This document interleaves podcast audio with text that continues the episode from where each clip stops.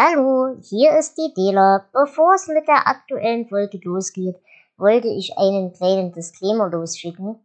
Wir wollen heute den Roman Das Bild besprechen. Und da es hier sehr viel um häusliche Gewalt und so weiter geht, möchte ich ganz gerne euch erstens vorwarnen und zweitens euch nochmal darauf hinweisen, wenn ihr in irgendeiner Form von häuslicher Gewalt betroffen seid, dann, und es ist euch irgendwie möglich und ihr könnt euch irgendwie überwinden, versucht euch Hilfe zu holen. Es gibt Hilfe, ihr seid nicht allein. Ich weiß, das ist ein harter Schritt und man hat Angst davor, aber nur, dass ihr wisst, dass ihr nicht allein dadurch müsst. Ähm, es gibt zum Beispiel diverse Hilfetelefone. Ich werde euch in die Show Notes auch eine entsprechende Nummer mit reinschreiben. Ansonsten, wie gesagt, wenn ihr für solche Themen sehr sensibel seid, dann würde ich tatsächlich empfehlen, die Folge zu überspringen, auch wenn wir versucht haben, tatsächlich die grafischen Elemente nicht allzu detailliert zu besprechen. In diesem Sinne, passt gut auf euch auf, man hört sich.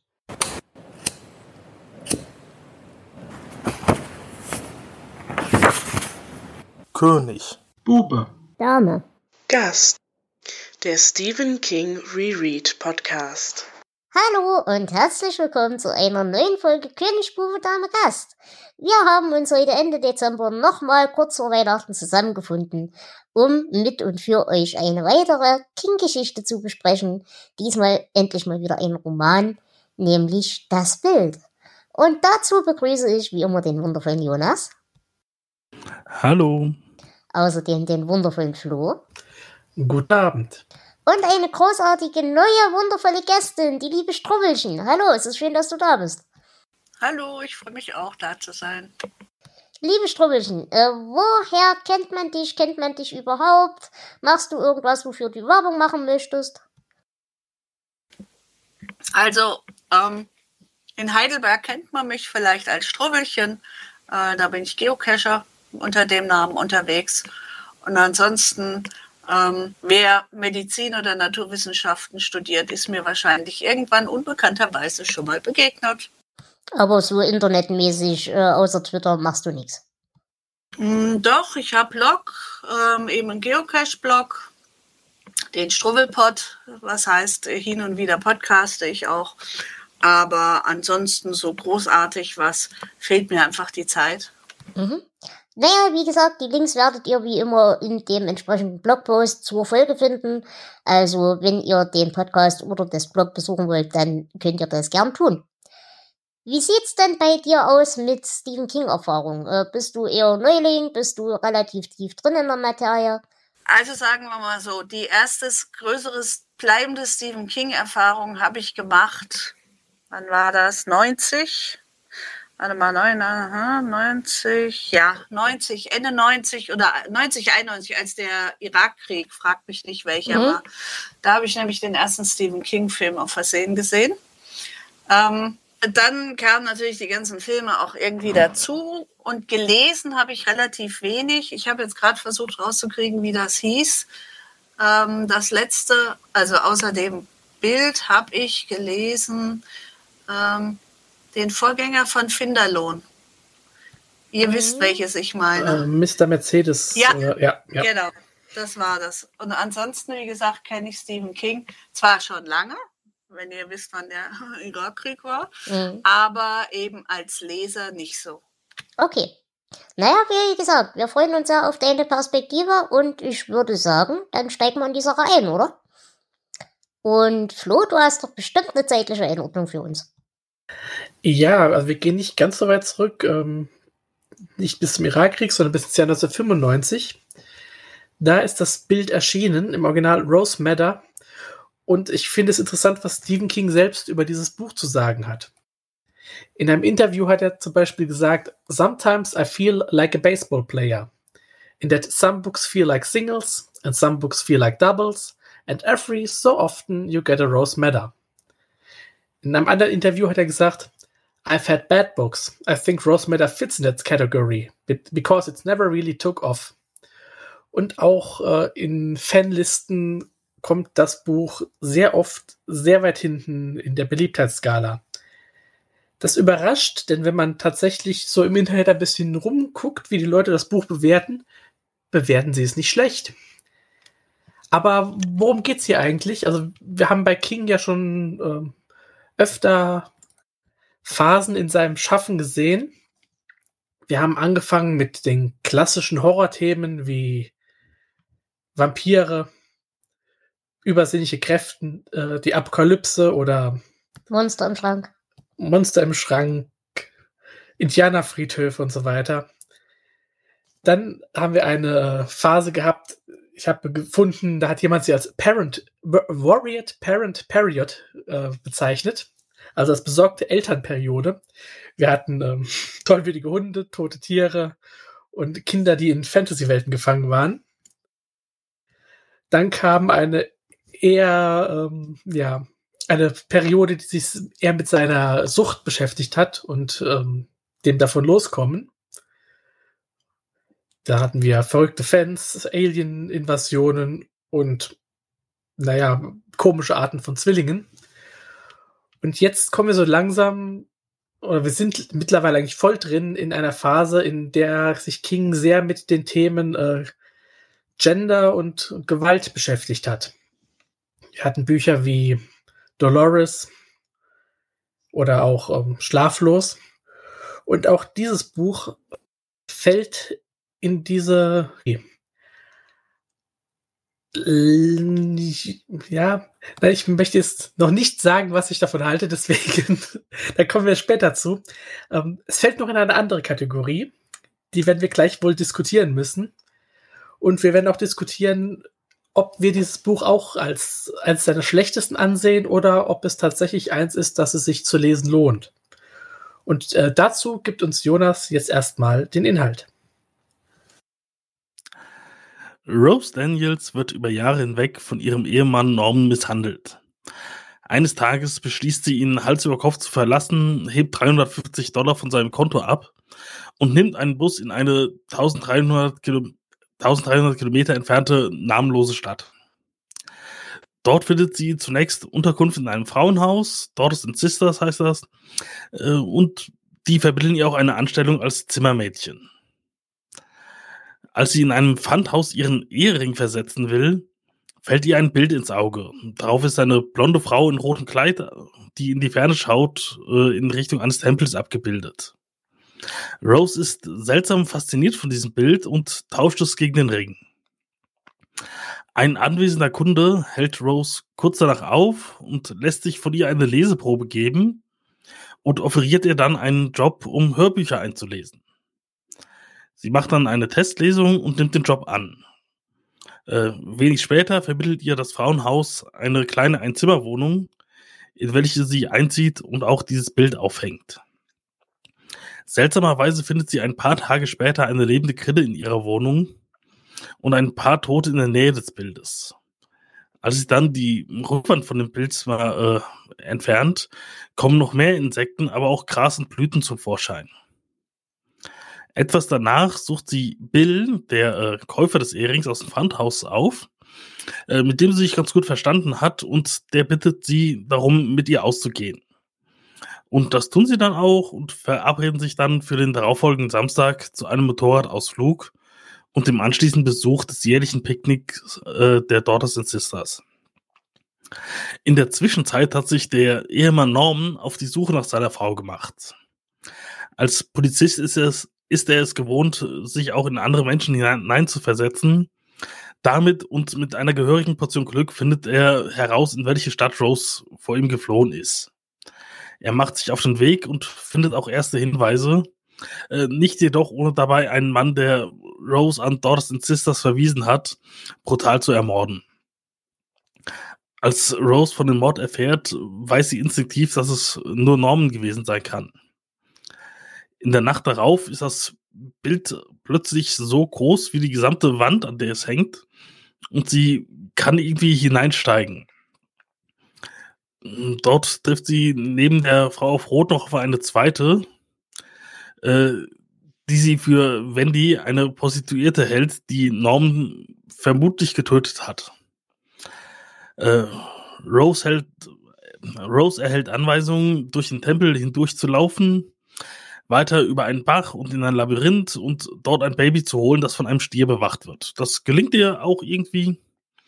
Und die Frau im Bild äh, gibt ihr das Versprechen, ihr das zu vergelten. Und Rose verlässt das Bild wieder. Die Erinnerungen an das Ganze sind nach dem Aufwachen weitgehend verschwunden. Aber trotzdem ist ihr das Bild unheimlich und sie verstaut es im Wandschrank. Norman hat äh, inzwischen von einem Picknick erfahren und beschließt, dort nach Rose zu suchen. Als Rollstuhlfahrender Veteran getarnt, begibt er sich unter die Menge und als er Informationen aus einer der Frauen herausprügeln will, greift eine andere ein, verpasst ihm eine Tracht Prügel und er flieht. Rose und Bill kommen erst hinterher beim Picknick an und äh, geben dann bei der Polizei zu Protokoll, äh, was sie übernommen wissen. Und anschließend fahren sie dann zu Rose nach Hause. Äh, Norman hat inzwischen, hat in der Zwischenzeit äh, von der Leiterin des Frauenhauses äh, Rose Adresse herausbekommen und lautet ihn dort auf. Es entfesselt sich ein Kampf, aus dem Bill und Rose sich in die Wohnung und anschließend dann irgendwie in diese Bildwelt fliegen können, wohin Norman dann etwas später folgt. Dort lockt Rose Norman dann in einen Hinterhalt und die Frau in Rot zerfetzt ihn regelrecht. Äh, zurück in ihrer Welt behaupten sie der Polizei gegenüber, sie hätten sich versteckt und Norman sei irgendwann verschwunden.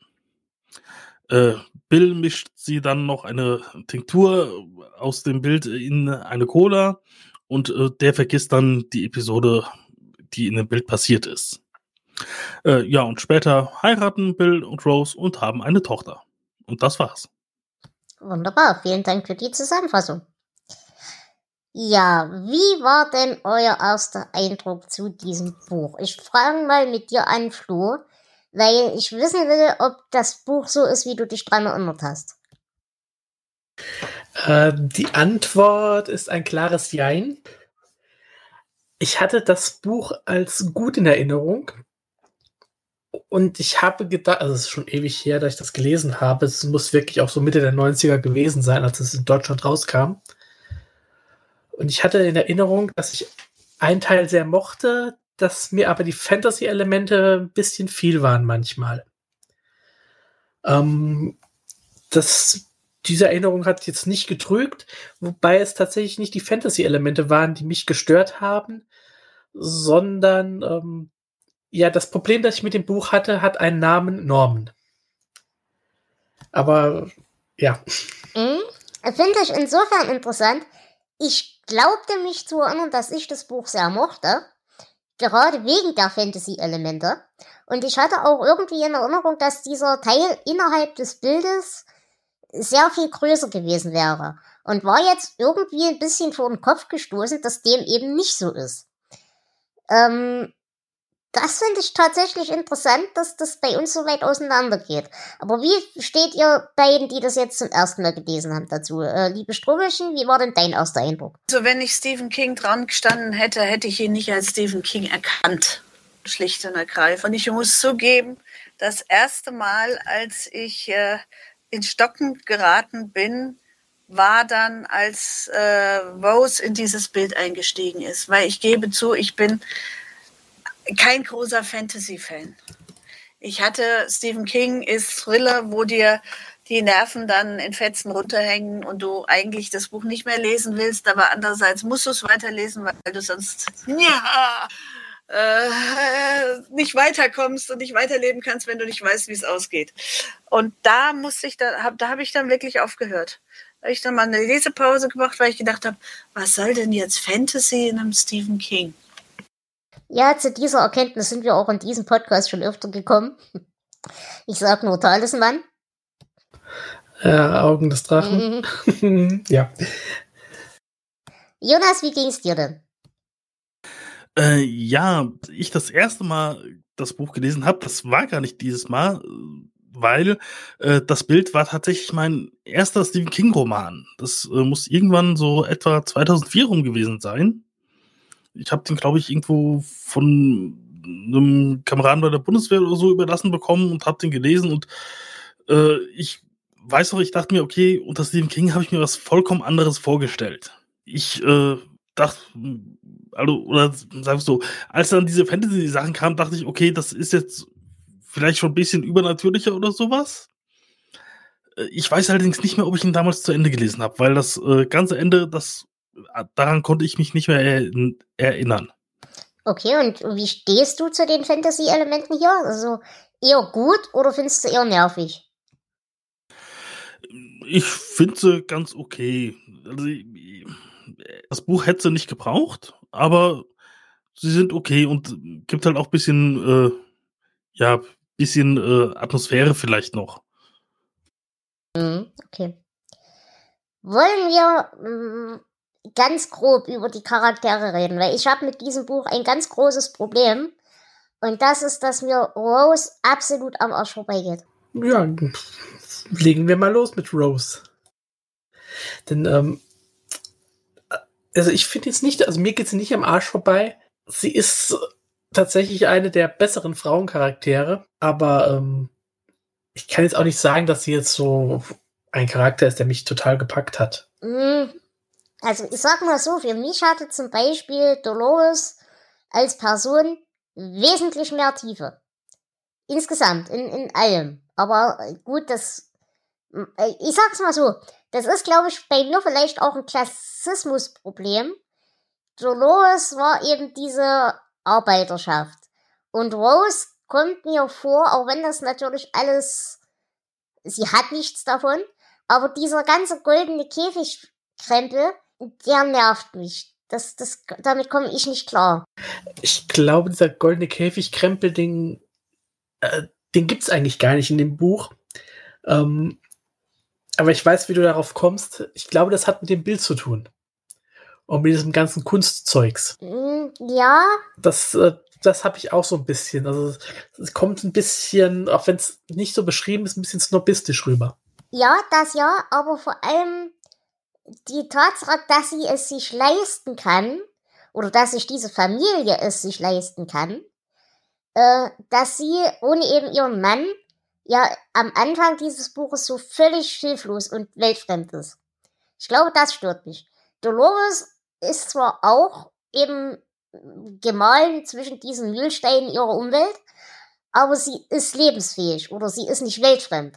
Und ich glaube, das ist das, was mich nervt. Aber ist das nicht so typisch das Klassische? Also, das ist jetzt das, was so mir einfällt. Ähm, diese Konstellation von vielen misshandelten Frauen, dass sie eben, wo, wo ich jetzt als Außenstehende denke, Mensch, es gibt Frauenhäuser sonst wie, pack dein Zeug, wenn der Mann fort ist und hau ab. Dass, dass gerade das, dass das so lange dauert, dass sie das, sich dann den Mut nimmt. Da bin und ich ganz bei dir. Das auf jeden Fall. Da, da, das will ich auch niemanden äh, ganz kurz an dieser Stelle. Äh, ich spreche mittlerweile nicht mehr als Außenstehende über dieses Thema. Ähm, das ist ein Punkt, den kann ich vollkommen nachvollziehen. Der stört mich auch nicht. Aber eben einfach, dass sie in der Theorie nicht mal weiß, wie sie eine Buskarte benutzt. Oh, jetzt sage ich dir mal eins. Ich fahre auch seit 20 Jahren nicht mehr Bus. Also ich könnte mir durchaus vorstellen, wenn jetzt es von heute auf morgen hieße, ich soll ja die Busfahrt von da nach da fahren und so, äh, würde ich vor dem Automaten manchmal auch dastehen. Das ist, ich habe das im Umfeld erlebt, wenn die Leute sowas nie machen und es von zu Hause aus gebracht kriegen, selbstständig zu lernen, weil immer einer da ist, macht, dann sind die so in Anführungszeichen naiv. Okay, kann ich nachvollziehen. Kann ich, kann ich kaufen. Aber daher ist eben für mich dieser Eindruck dieses goldenen Käfig-Dings so extrem. Ja, ich glaube, einen Käfig gab es, aber golden würde ich ihn jetzt überhaupt nicht bezeichnen. Ja. Aber ich, ich, also ich sehe das auch wie ihr, aber ich kann ähm, auch Dela nachvollziehen tatsächlich. Nur ich will es nicht als goldener Käfig. Ähm, ich glaube, es liegt auch daran, dass ihr sehr viel einfach in den Schoß fällt. Also sie muss sich diese Flucht, sie erkämpft sich den Anfang ihrer Flucht, aber danach passiert halt sehr viel, äh, ja, das hier ein Job, hier das, hier das. Ich glaube aber tatsächlich, dass damit kann ich sehr gut leben und das halte ich auch für gut und richtig im Kontext dieses Buches. Denn die Angst, dass es eben schief geht und dass es ein beschissener Kampf wird, den hat man. Ähm, die, also die Tatsache, die Wahrscheinlichkeit, dass man auf die Füße fällt, nachdem man eben gegangen ist. Die ist tatsächlich größer, bloß das sagt einem niemand. Von daher finde ich das okay, dass ihr quasi nach der Flucht die Sache doch relativ, relativ in Anführungsstrichen leicht gemacht wird. Aber wie gesagt, ich glaube, ich habe da einfach einen Klassismus reingelesen, der nicht da ist. Da gebe ich euch vollkommen recht. Was mich halt aber tatsächlich stört, ich fand in dem ganzen Buch Rose wesentlich unsichtbarer und nicht, also weniger präsent als den Gegenspieler. Und das finde ich gerade in dem Kontext dieses Buches doch relativ unverzeihlich. Das ist das, was ich auch vorhin gemeint habe. Das ist mein großes Problem. Wir haben so viel Zeit, die wir mit Norman verbringen. Und äh, seien wir mal ehrlich, er ist sehr over the top gezeichnet. Also King hat hier wirklich jede böse Charaktereigenschaft reingepackt. Und er ist einfach kein guter Bösewicht. Er ist nur nervig und wir haben viel zu viel von ihm. Äh, hätte man die Zeit genommen und sich ein bisschen auf Rose konzentriert und auch damit, wie sie halt das Ganze, den, den Umgang mit ihm äh, verarbeitet, die Zeit mit ihm, das hätte ich äh, viel spannender gefunden als, ja, als die Gedankengänge dieses Psychos. Aber das fand, also wie gesagt, ich komme ja aus der alten Stephen King-Ecke, sprich, ich kenne nur diese Thriller, die dann eben da auch als Kino kam oder im Fernsehen. Das waren die Stellen, wo ich gesagt habe, ja, und das ist Stephen King, wie ich es erwartet habe. Dieses, du kannst ihm nicht entfliehen, diesem Norman. Der findet dich, der, der findet ja, ich weiß ja nicht, wie der das macht, dass der dann da die Angel auswirft und im Trüben fischt und dann findet er wieder eine Info, die ihn weiterbringt. Aber diese Konsequenz, dass es völlig egal ist, wen er sucht, ähm, du kannst dem nicht entkommen. Du kannst dem grauen, was am Ende steht und du weißt, was passieren würde, wenn du ihm in die Fänge gerätst, dass du ihm nicht entkommen kannst. Das finde, fand ich dann wieder, wo ich gesagt habe, da erkenne ich äh, das wieder, was ich bei Stephen King eigentlich erwartet hatte. Also nicht diese Entwicklung von Rose, wie sie sich dann da weiterentwickelt. Das ist tatsächlich relativ ähm, nebenbei mhm. und so aber eben dieses, dieses Grauen, dieses Unterschwellige, wenn er dann, und du denkst, na, der findet die nicht, und dann kommt doch wieder irgendein blöder Zufall, und du denkst, so ein, hm, ja, Punkt, Punkt, Punkt, mhm. ähm, und so weiter. Da habe ich mich dann quasi, habe ich gedacht, ach, ist doch ein Stephen King. Mir ging es tatsächlich auch so, ich fand ihn als, als Figur überhaupt nicht nervig. Mich hat es nur die, die Gewichtung gestört. Also, dass wir mehr oder weniger mit ihm mehr Zeit verbringen, als mit, mit ihr. Ähm, ich gebe dir recht, unter diesem Thriller-Aspekt macht's die Sache natürlich besser. Bin ich ganz bei dir. Aber mich hat einfach eben, weil das Buch das sagen soll, was es sagen will, mich einfach wirklich die Gewichtung gestört.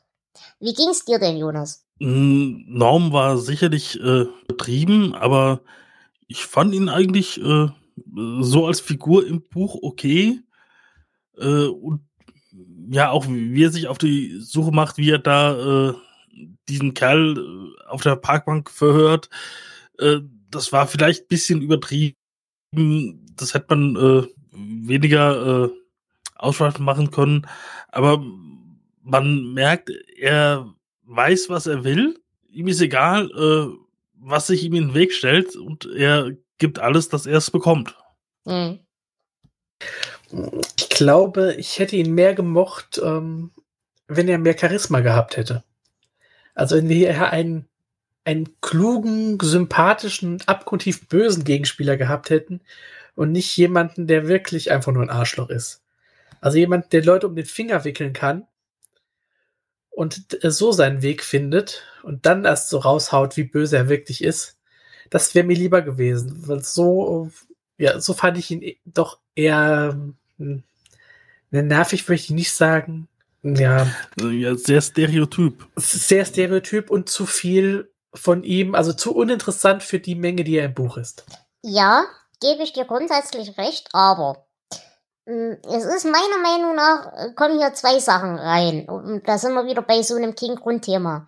Bei ähm, Tommy Knockers hatten wir zum Beispiel ja diese Diskussion, äh, über die Polizei von Dallas, dass die alle, na, ihr wisst schon, diese Verschwörungstheorie-Geschichte. Ja. Und das kommt ja hier auch wieder voll rein. Er ist eben Polizist, alleine deshalb kann ihm theoretisch nichts passieren. Zumindest ist das die Weltsicht, die Rose hat und nicht ganz unbegründet hat. Demzufolge braucht der erstens sich keine Mühe zu geben, so zu tun, als wäre er ein guter Kerl.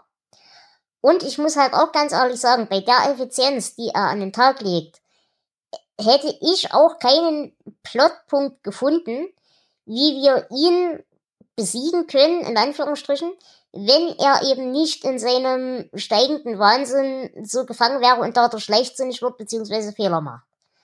Also ich glaube, diese, dieses langsam sich steigernden Wahnsinn, und den haben wir ja hier definitiv drin, dass ja auch seine Migräneattacken und so weiter immer schlimmer werden. Ich glaube, die mussten sein, damit wir überhaupt eine Chance haben, gegen ihn anzukommen.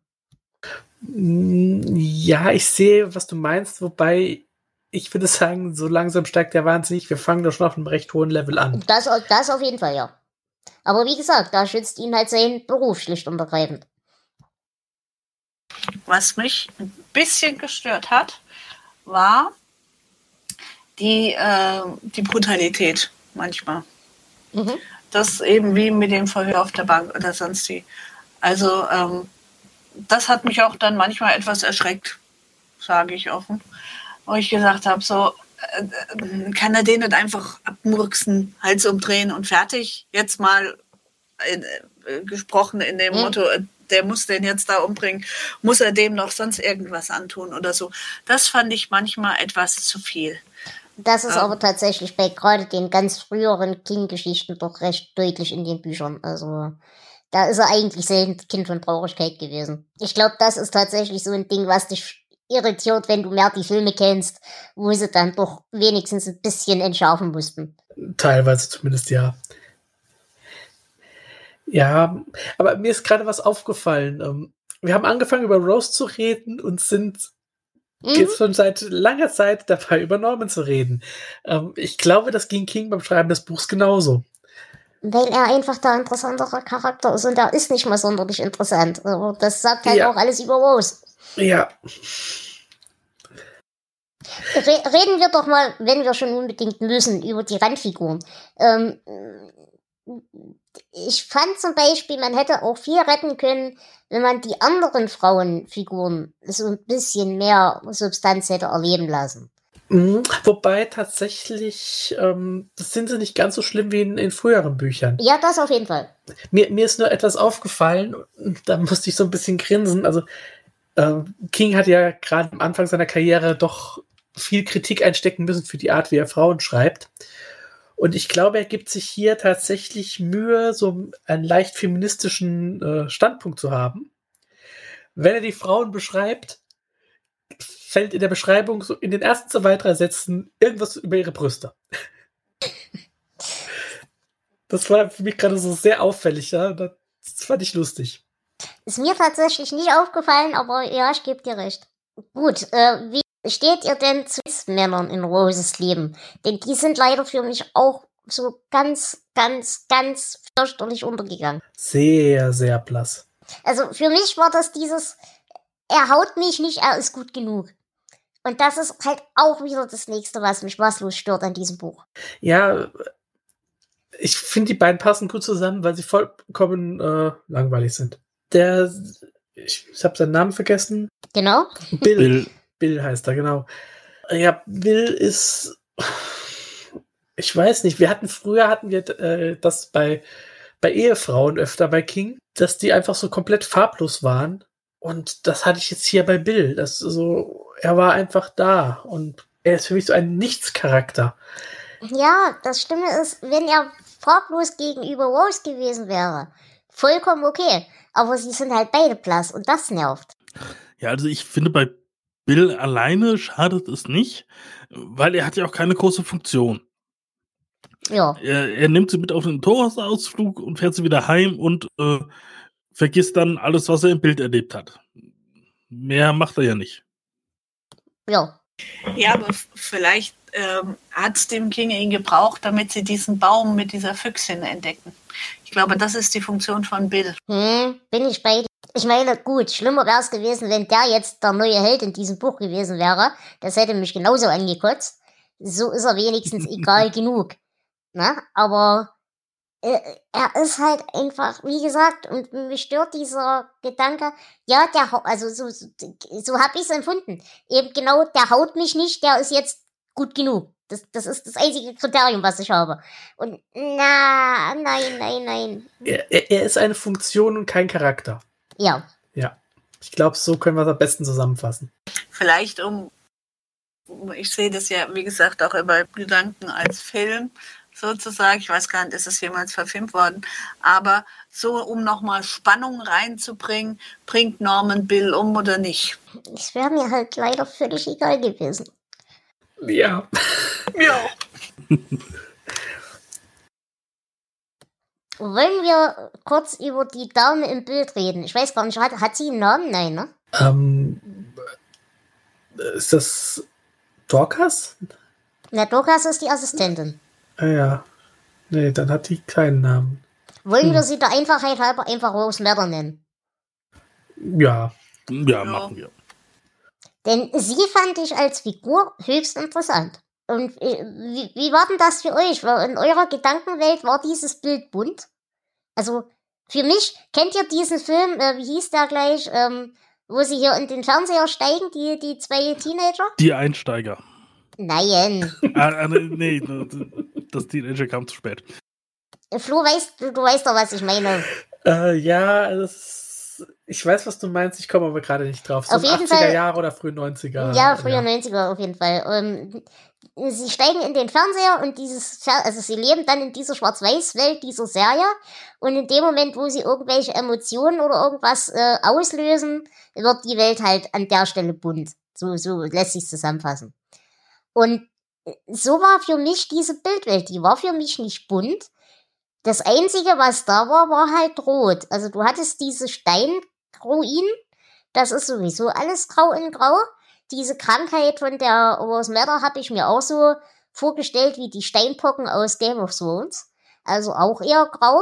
Und das Einzige, was rot war, war dieses, oder, oder rosa lebendig halt, war dieses Baby und waren die Granatapfelkerne und das Zeug.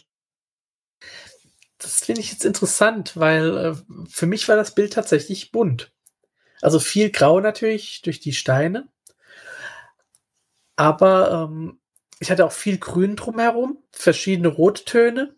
Aber da, da kommen wir auch zu einem weiteren Punkt. Ähm, es gibt Geschichten, da beschreibt King Bilder mit nur ein paar wenigen Worten und du kannst dich komplett reinversetzen und siehst die vor deinem geistigen Auge. Mhm.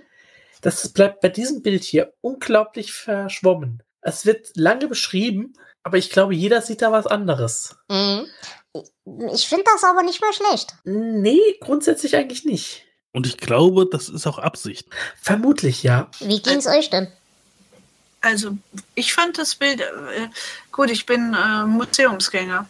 Ich kenne gerade auch aus der Zeit, die das suggeriert und so. Und ich habe äh, gedacht, eigentlich ein ganz bekanntes Genre, dass also eine Figur in die Weite blickt und man sieht eben eine Landschaft mit ihnen, ob sie echt sind oder nicht oder so. Also für mich war das ein Bild, wo ich gesagt hätte, wenn ich jetzt viel Zeit und Mühe verwenden würde, würde ich sowas ähnliches in irgendeinem Museum aufstöbern. Mhm. Ähm, auch mit dem Pferd da unten und so. Das sind alles so Versetzstücke, die aus der klassischen Malerei kommen. Also so habe ich sie wiedererkannt.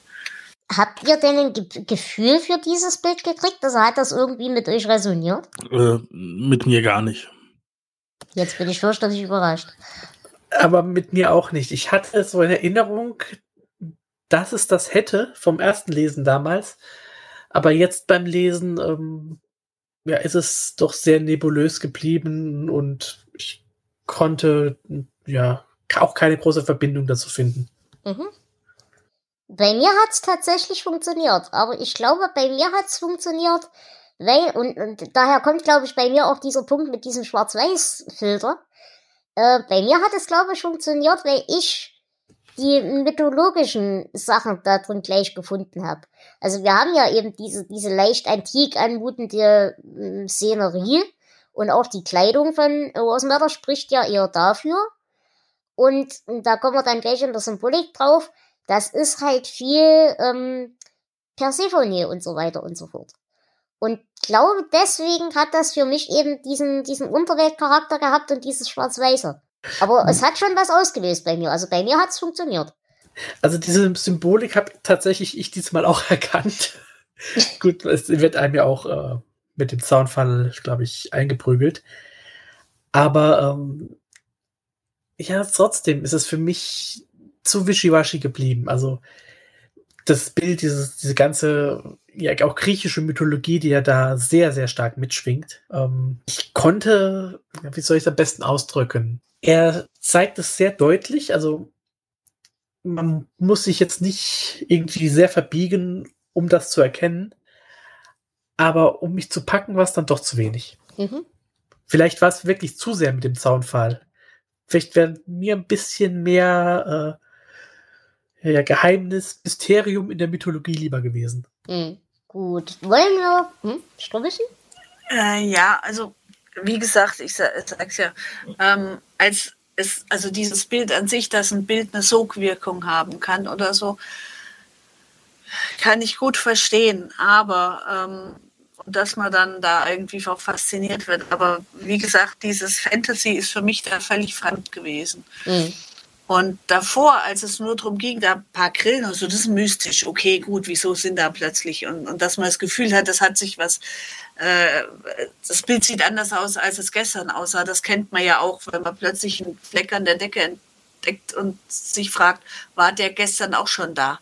Also dieses, dass man eigentlich als Mensch nicht mehr richtig hinschaut und so und einen dann auch vor Fragen stellt, war das so oder habe ich das einfach nicht gesehen und so aber dass es dann so groß wird wie die Wand und sie dann da reingeht, da hatte ich also extrem Probleme mit. Ähm, äh, das war so was, wo ich sagte, hängen, da komme ich jetzt nicht mit. Mhm. Mhm.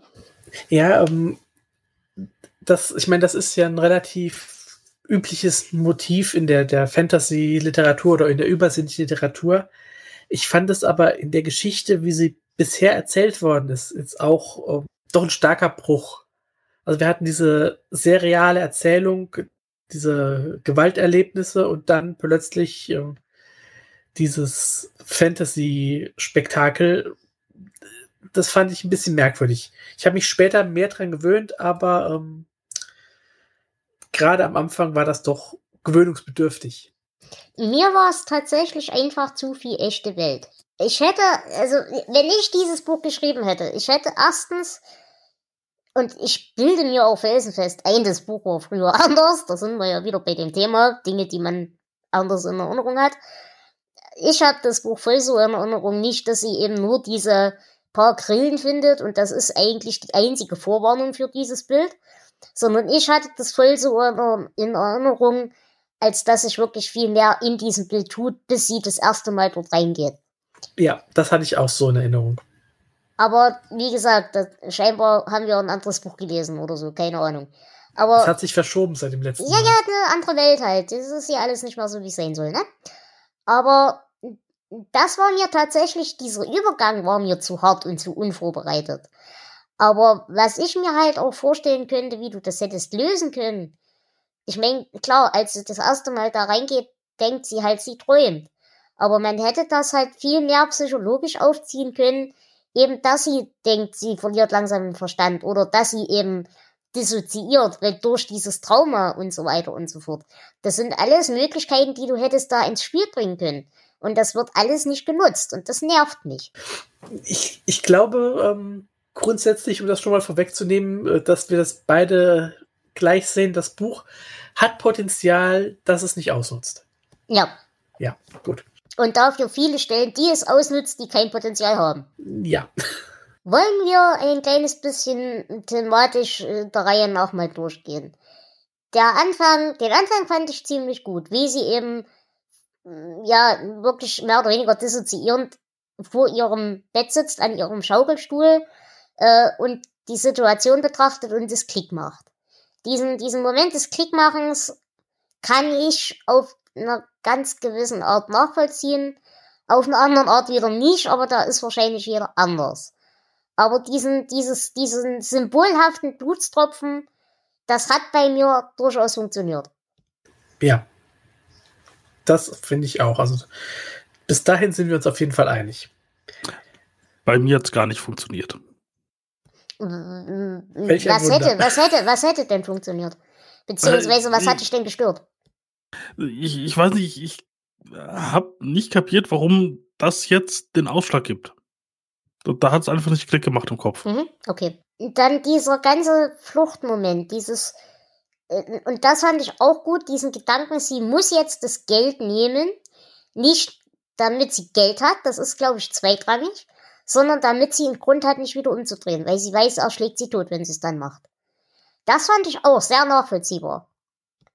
Ja, dies, dieser Point of No Return. Genau. Das fand ich auch gut. Und ich fand das auch sehr gut beschrieben, wie sie da durch diese Straßen läuft und ähm, ja, eigentlich so bis sie in den Bus steigt und bis sie in diese neuen Stadt ist. Dieser Teil hat mich ziemlich gepackt am Anfang. Das fand ich sehr gut, sehr spannend beschrieben. Es war, es war düster, es war spannend und dann fangen so langsam für mich die Probleme an. Mhm, genau. Ich, ich fand's äh, auch ganz gut, als er auf dem Weg durch die Stadt war, äh, dass ich quasi bei jedem Auto dachte, oh, da ist er. Mhm. Ja.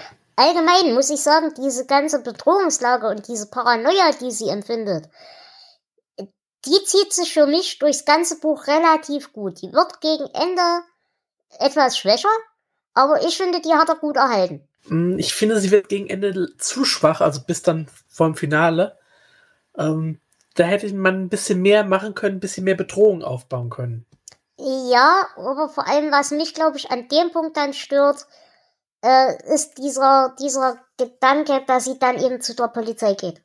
Das, das passt für mich nicht ins Bild, da hätte sie mehr gezwungen werden müssen. Meiner Meinung nach. Wobei ich diese Szene eigentlich äh, ziemlich gut fand, wie die Polizei reagiert. Ja, genau, genau. Das- aber das- ich fand unlogisch, wie sie reagiert. Meiner Ja. Meinung nach hätte sie mehr dazu gezwungen werden müssen, in Charakter. Sehe ich auch so. Dazu wird einfach so diese, diese ganze Situation nicht, also das fehlt die Spannung, der, der richtige Aufbau.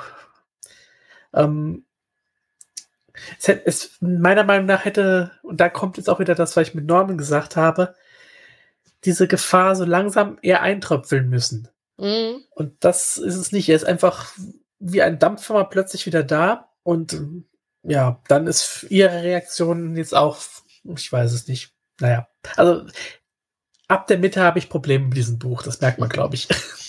Kannst du ungefähr benennen, ab welchem Punkt es bei dir gekippt ist?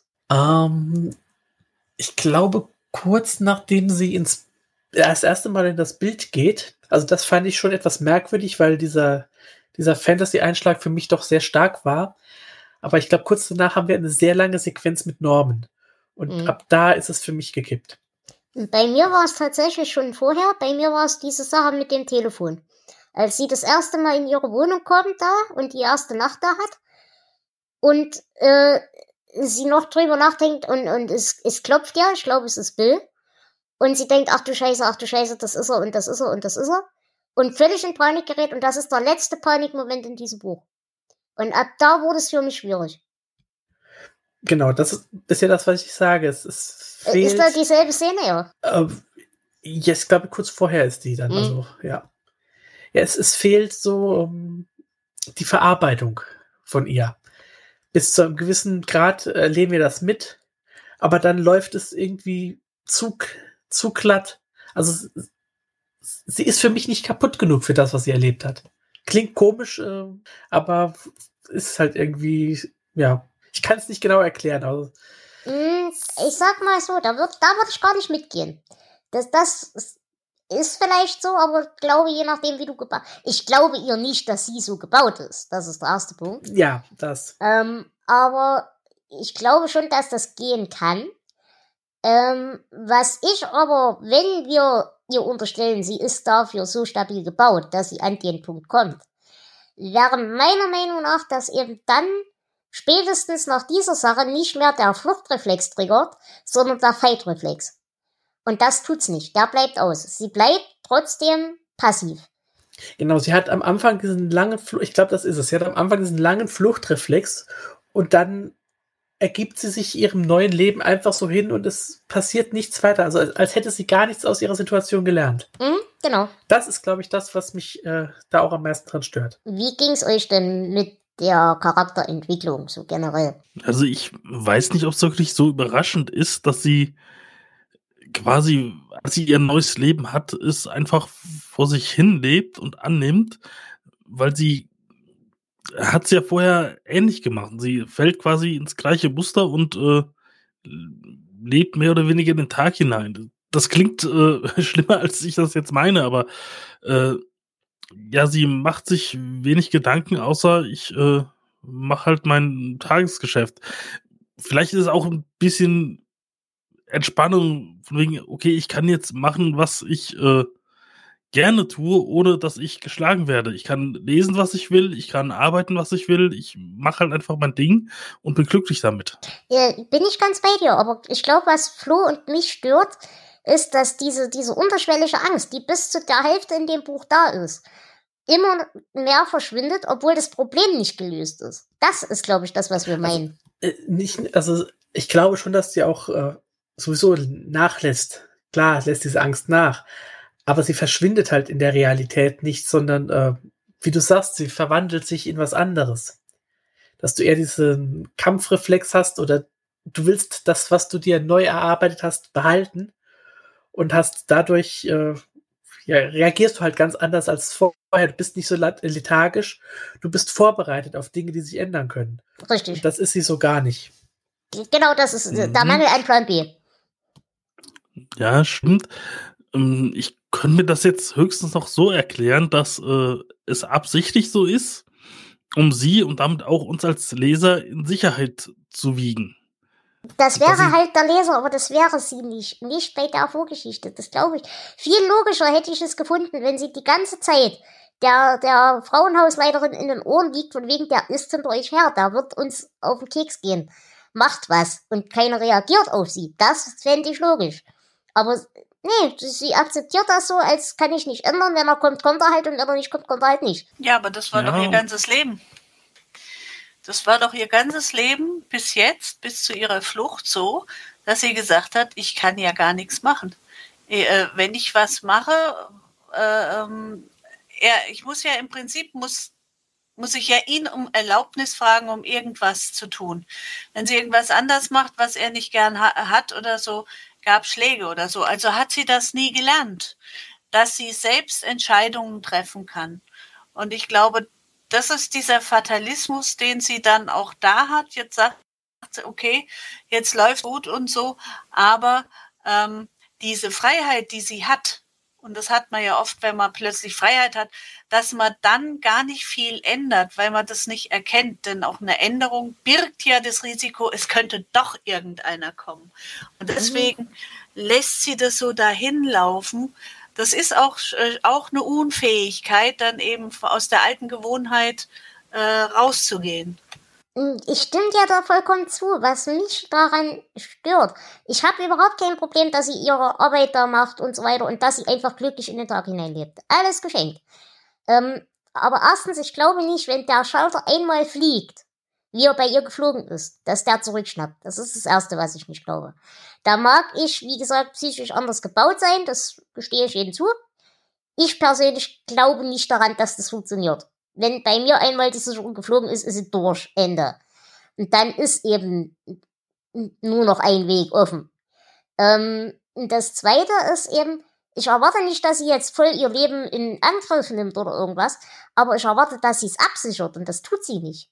Ja, wie soll sie es absichern? Absicherung wäre für uns jetzt, ich gehe zur Polizei, sage, ich habe hier einen gewalttätigen Ehemann, der sucht mich und sonst wie. Und genau das kann sie nicht, weil sie natürlich in ihrer Welt nur die Vorstellung hat, Polizei ist er. Natürlich, aber zum Beispiel eben die Dame aus dem Frauenhaus, dass sie sagt, passt auf, äh, seid wenigstens vorbereitet. Das, macht, das sagt sie genau einmal und sie wird nicht wirklich ernst genommen. Genau, also ich, ich glaube, was, du mir meinst, ähm, ich sehe das auch so, ist die Absicherung ist nicht, ich gehe zur Polizei und sage, das ist passiert, sondern ähm, ich bereite mich auf das vor, was passieren könnte. Ja, richtig. Ich, ich habe einen Notfallplan. Genau, der Mangel an Plan B stört mich. Genau. Weil ich denke, dass jemand, der so geflohen ist, der weiß dann, es kann jederzeit wieder passieren, dass ich wieder abhauen muss. Also muss ich das vorbereiten. Und dass sie da so gar nichts macht, sondern sich einfach so ganz gemütlich wieder in ihr neues Leben. Ich meine, klar, ich verstehe sie auch. Man hat natürlich den Wunsch, so ein ruhiges, schönes, gemütliches Leben zu haben. Aber dass sie sich da so reinsetzt und ähm, nicht vorbereitet ist auf die Dinge, die kommen können, das ist das, was mich auch daran stört. Fairerweise muss man dazu sagen, Und das ist der einzige Punkt, den ich ihr, ich will nicht sagen zugestehe. Ähm, aber dadurch Bill relativ zeitig im Buch wieder auftaucht, hat sie wieder eine neue Männerfigur, an der sie sich aufhängen kann. Im Sinne von, der wird dann schon dafür sorgen, dass mir nichts passiert. Aber das finde ich halt genauso scheiße. Es wäre aber für mich eine Erklärung. Ja, aber dafür ist das mit Bill alles zu schnell und kurz. Die kennen sich ja erst ein paar Tage. Ja, was es noch unglaubwürdiger macht. Ja, und eine Hilfe ist er ja eigentlich nicht. Sorry. Ja, aber das würde sie, glaube ich, nicht merken. Wie gesagt, weil ihr Anspruch ist, der haut mich nicht, der ist gut genug. Und sie hatte ja aber auch keine Vergleichsmöglichkeit, muss man ja auch dazu sagen. Eben, eben, ja. das Menschen. Die erste, die dem Norman ja die Stirn bietet, ist ja die, Gott, jetzt weiß ich den Namen Wendy. nicht. Ja, genau. Und ich glaube, das ist ähm, auch symptomatisch, ähm, dass es eben kein Mann ist, sondern da hat er ja verstanden, ist ja kein Widerspruch gewohnt. Seine Kollegen kuschen vor ihm und Frauen äh, bitte, äh, Widerspruch, Frau geht ja gar nicht zusammen und so. Mhm. Und da ist ab dem Moment ist dann auch der Knackpunkt, sie hat ja irgendwann durchaus Potenzial, dass sie versucht, Bill zu verteidigen. Da in diesem Gang, wo Mhm. der da gewirkt wird und so. Aber auch nur, weil es eine andere ihr vorgemacht hat. Mm, Und vor allem auch nur, ich weiß gar nicht, gibt es in dem Buch irgendeine Szene, wo sie sich selbst verteidigt? Ich glaube nicht. Nee, ich glaube auch nicht. Und das ist halt auch wieder das nächste. Das- nee. Ja, er greift, also ich habe jetzt hier gerade, ich äh, scroll hier nebendran, weil ich habe es also in mehreren äh, Versionen hier liegen.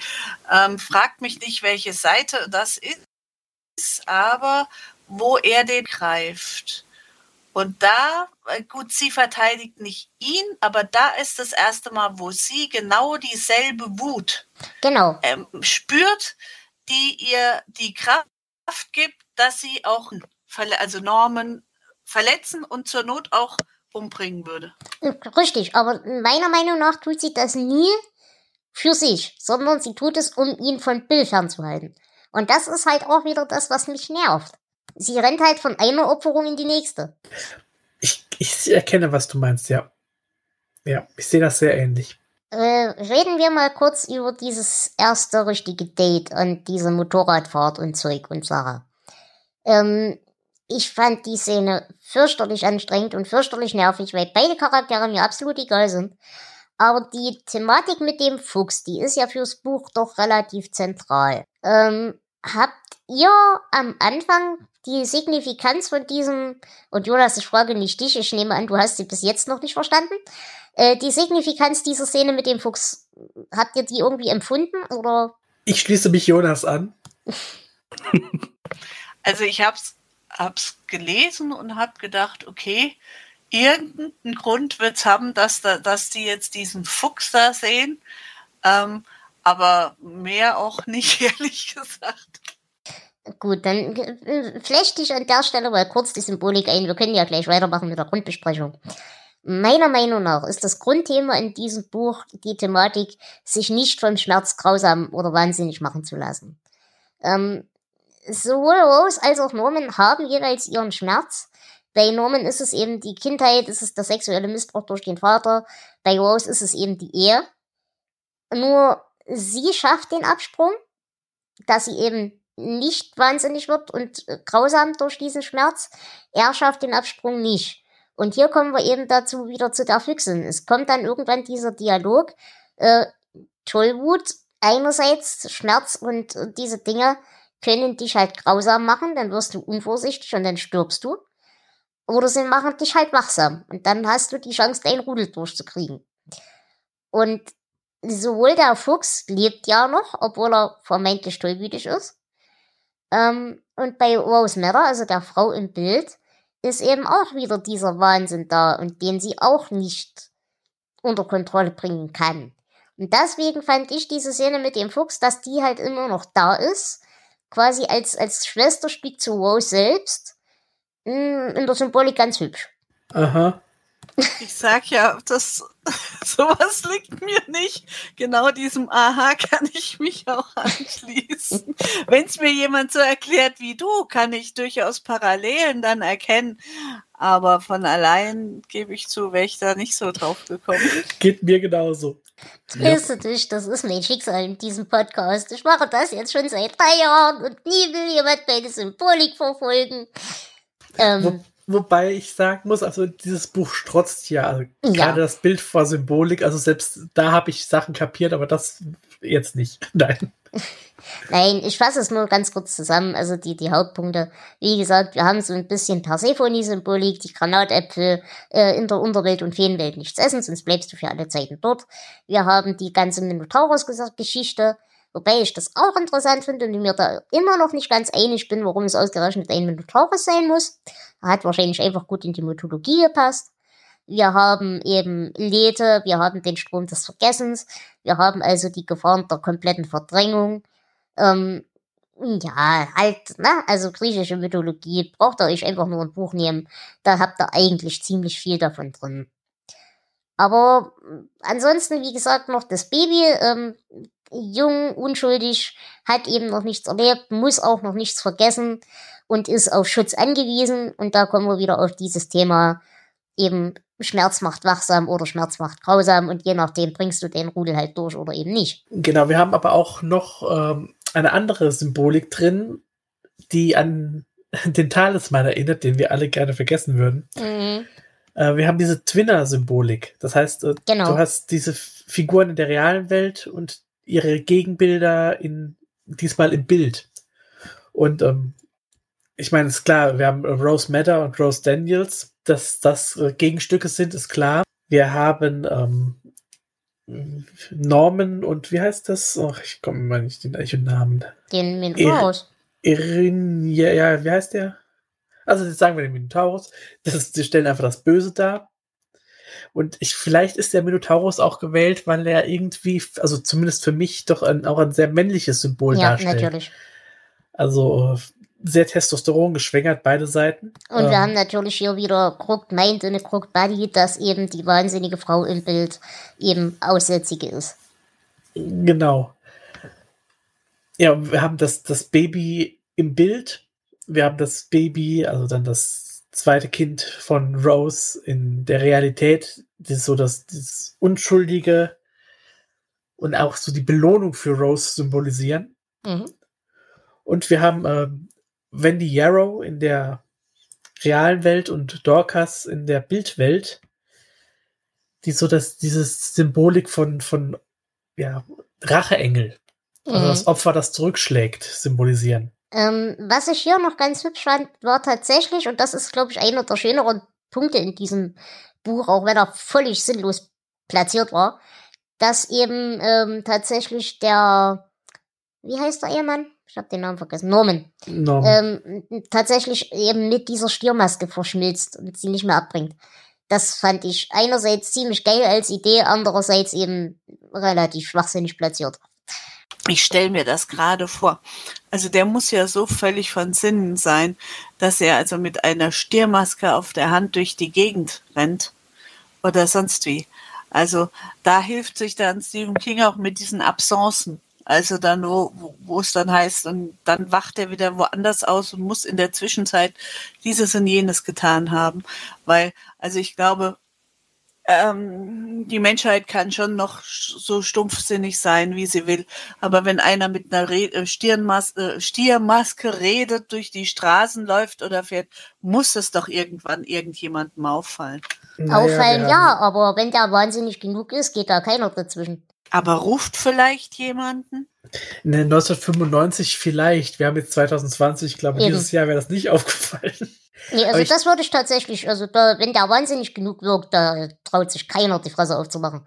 Weder ihm gegenüber noch drin gegenüber. Wette ich. Aber mittlerweile ist er so in einer Phase des Wahnsinns, also dieser komplett überdrehte Wahnsinn, ähm, den ich schon wieder ganz interessant finde, weil der Mhm. passt jetzt zu dieser griechischen Mythologie wieder. Genau, genau, das ist Also, der Punkt. ja. Mittlerweile, ja, wenn das früher auch schon eingeflossen wäre, dass man tatsächlich immer diese Parallelen gehabt hätte und das nicht so mit dem Vorschlaghammer plötzlich aufgetaucht wäre in dem Buch, ähm, hätte ich wahrscheinlich besser gefunden. Ich glaube aber tatsächlich, und das kann ich vielleicht verteidigen, Ähm, was ihn wahnsinnig werden lässt, ist, dass das zweite Mal ihn eine Frau besiegt hat. Ich meine, beim ersten Mal, das mit Wendy, war ja ein absoluter Pyrrhus-Sieg, weil sie ist am Ende gestorben. Also war es kein Sieg. Aber dass ihn jetzt eine Frau besiegt hat, indem sie es eben geschafft hat, ihn zu entwischen, kann ich mir vorstellen, dass das einen labilen Charakter wie ihn dann tatsächlich zum Kipppunkt bringt. Und bei ihm ist es ja eben genauso wie ich sage bei mir, die Sicherung fliegt einmal und dann ist sie draußen. Ja, doch kann ich so akzeptieren, ja. Ähm, wie hieß denn die, die da diese Selbstverteidigungskurse gemacht Greta. haben? Greta. Das war doch dann, nachdem äh, Rosie geflohen ist, die erste, die ähm, sich erstens gewehrt hat, erfolgreich, und die ihn auch, ähm, wär jetzt, wären die anderen so doof gewesen, hätten sie ihn da ja schon gehabt, Mhm. sage ich jetzt mal. Ähm, und ich glaube, ab dem Moment ist dann der Wahnsinn auch bei ihm so richtig ausgebrochen. Genau. Sehe ich ganz genauso, bin ich bei dir. Also, dass dieser Kipppunkt so, so schnell kommt, das kann ich nachvollziehen. Im Zusammenhang mit dem Buch und mit seinem Charakter. Und im Zusammenhang mit dieser ganzen mythologischen Genau, Sache. Vor richtig. allem, ja, ja, das sehe ich auch so. Und eben auch mit der Tollwut-Geschichte. Gut. Wollt ihr jetzt noch über Kernpunkte? Ich weiß, Jonas, dir ist noch was aufgefallen äh, wegen des neuen Jobs von Rose, was du noch anbringen wolltest. Ach ja, ähm, mir ist aufgefallen, oder es war mir zumindest nicht bewusst, dass äh, 95 äh, Hörbücher schon so ein Ding war. Ich bin da tatsächlich nicht drüber gestolpert, aber so wie du sagst, geht mir das auch so. Das war mir auch nicht bewusst. Mhm, Ihr seid zu jung. ja. Nein. Ich glaube, ich habe damals angefangen zu hören, aber äh, es war zumindest in Deutschland noch nicht so weit, ähm, dass es im Mainstream angekommen wäre. Wollen wir noch mal kurz über das große Finale reden? Und da kommen wir, glaube ich, auch wieder zu einem weiteren Problem, das ich mit diesem Buch habe. Hat das Buch ein großes Finale? Weil meiner Meinung nach ist diese ganze letzte Hälfte eine vor sich hin eskalierende, aber völlig nebensächliche Handlung, äh, wo ich auch ehrlich gesagt vor lauter verzweifelten Versuchen, Spannung aufzubauen, größtenteils nur noch quer gelesen habe, weil es mir auf den Keks ging. Das war eine unglaublich überspitzte Eskalationskurve. Sie ist nur für mich nicht zufriedenstellend eskaliert. Ja, und es ist ja selten, dass ich dir zustimme, aber ja, sage ich auch so. Ich fand's unbefriedigend. Den echten Weltteil oder den Teil im Bild? Den Echtteil, der ist nämlich unrealistisch. Mhm. Fand ich. Also, ähm,